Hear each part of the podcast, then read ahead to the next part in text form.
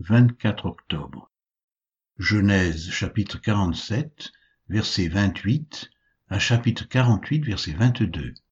Psaume 26 et 27. Matthieu 26, versets 57 à 75. Genèse 47, 28 à 31. Jacob vécut dix-sept ans dans le pays d'Égypte, et les jours des années de la vie de Jacob furent de cent quarante-sept ans.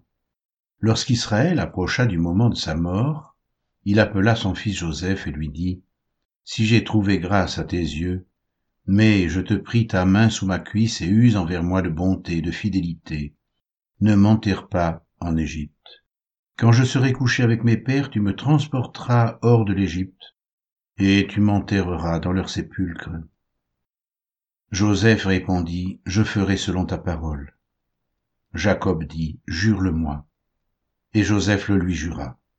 Puis Israël se prosterna sur le chevet de son lit. Genèse 48, versets 1 à 22. Après ces choses, l'on vint dire à Joseph, Voici, ton père est malade. Et il prit avec lui ses deux fils, Manassé et Éphraïm. On avertit Jacob, et on lui dit, Voici ton fils Joseph qui vient vers toi. Et Israël rassembla ses forces et s'assit sur son lit. Jacob dit à Joseph, Le Dieu Tout-Puissant m'est apparu à Luz, dans le pays de Canaan, et il m'a béni. Il m'a dit, Je te rendrai fécond, je te multiplierai, et je ferai de toi une multitude de peuples. Je donnerai ce pays à ta postérité après toi, pour qu'elle le possède à toujours. Maintenant, les deux fils qui te sont nés au pays d'Égypte avant mon arrivée vers toi en Égypte seront à moi. Éphraïm et Manassé seront à moi, comme Ruben et Siméon. Mais les enfants que tu as engendrés après eux seront à toi. Ils seront appelés du nom de leurs frères dans leur héritage. À mon retour de Padan, Rachel mourut en route auprès de moi, dans le pays de Canaan, à quelque distance d'Ephrata.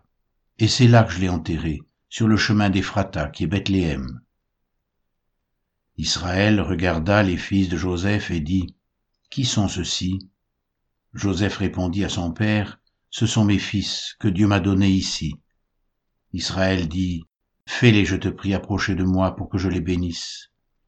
Les yeux d'Israël étaient appesantis par la vieillesse, il ne pouvait plus voir.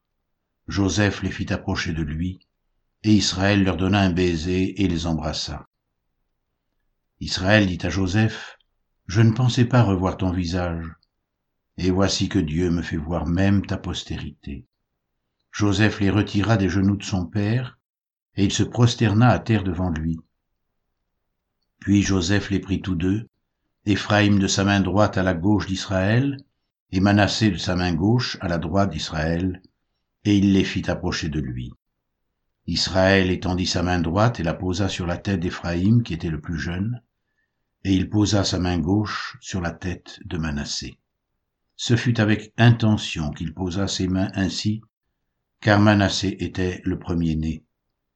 Il bénit Joseph et dit, Que le Dieu en présence duquel ont marché mes pères Abraham et Isaac, que le Dieu qui m'a conduit depuis que j'existe jusqu'à ce jour, que l'ange qui m'a délivré de tout mal bénisse ses enfants.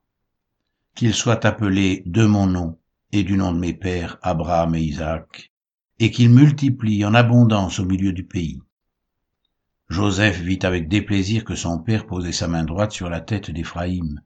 Il saisit la main de son père pour la détourner de dessus la tête d'Éphraïm et la diriger sur celle de Manassé.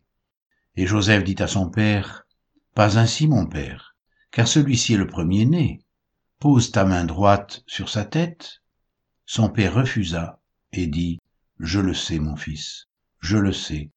Lui aussi deviendra un peuple, lui aussi sera grand, mais son frère cadet sera plus grand que lui, et sa postérité deviendra une multitude de nations. Il les bénit ce jour-là et dit, C'est par toi qu'Israël bénira, en disant, Que Dieu te traite comme Éphraïm et comme Manassé. Et il mit Éphraïm avant Manassé. Israël dit à Joseph, Voici, je vais mourir mais Dieu sera avec vous, et il vous fera retourner dans le pays de vos pères.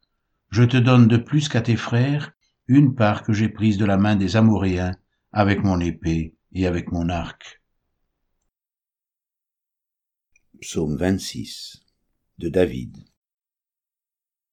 Rends-moi justice éternelle, car je marche dans l'intégrité, je me confie en l'éternel, je ne chancelle pas.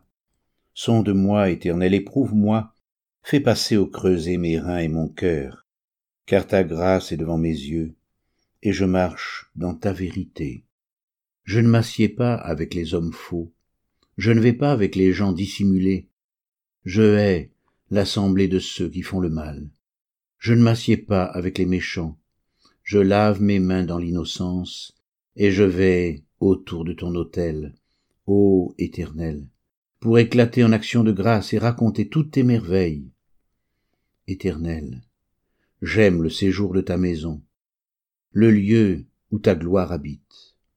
N'enlève pas mon âme avec les pécheurs, ma vie avec les hommes de sang, dont les mains sont criminelles et la droite pleine de présents. Moi, je marche dans l'intégrité. Délivre-moi et aie pitié de moi. Mon pied est ferme dans la droiture. Je bénirai l'Éternel dans les assemblées. Psaume 27 de David. L'Éternel est ma lumière et mon salut. De qui aurais-je crainte? L'Éternel est le soutien de ma vie. De qui aurais-je peur? Quand des méchants s'avancent contre moi pour dévorer ma chair, ce sont mes persécuteurs et mes ennemis qui chancellent et tombent. Si une armée se campait contre moi, mon cœur n'aurait aucune crainte.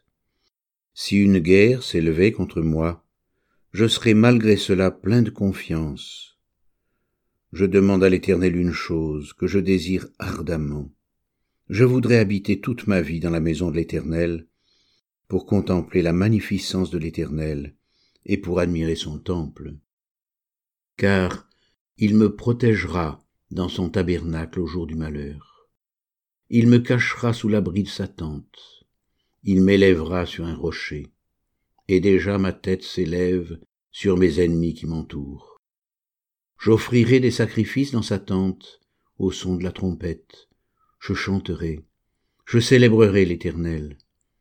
Éternel, écoute ma voix, je t'invoque, aie pitié de moi, exauce-moi. Mon cœur dit de ta part, cherchez ma face. Je cherche ta face, ô Éternel, ne me cache point ta face, ne repousse pas avec colère ton serviteur. Tu es mon secours, ne me laisse pas, ne m'abandonne pas, Dieu de mon salut, car mon père et ma mère m'abandonnent, mais l'Éternel me recueillera. Éternel, enseigne-moi ta voie, conduis-moi dans le sentier de la droiture à cause de mes ennemis. Ne me livre pas au bon plaisir de mes adversaires, car il s'élève contre moi de faux témoins et des gens qui ne respirent que la violence. Oh, si je n'étais pas sûr de voir la bonté de l'Éternel sur la terre des vivants. Espère en l'Éternel, fortifie-toi, et que ton cœur s'affermisse, espère en l'Éternel. Matthieu 26, versets 57 à 75 ceux qui avaient saisi Jésus l'emmenèrent chez le souverain sacrificateur Caïphe, où les scribes et les anciens étaient assemblés. Pierre le suivit de loin jusqu'à la cour du souverain sacrificateur, y entra et s'assit avec les serviteurs pour voir comment cela finirait.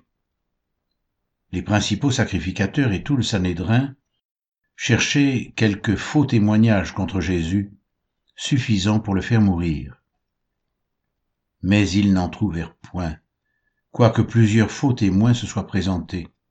Enfin, il en vint deux qui dirent, Celui-ci a dit, Je puis détruire le temple de Dieu et le rebâtir en trois jours. Le souverain sacrificateur se leva et lui dit, Ne réponds-tu rien? Qu'est-ce que ces hommes déposent contre toi?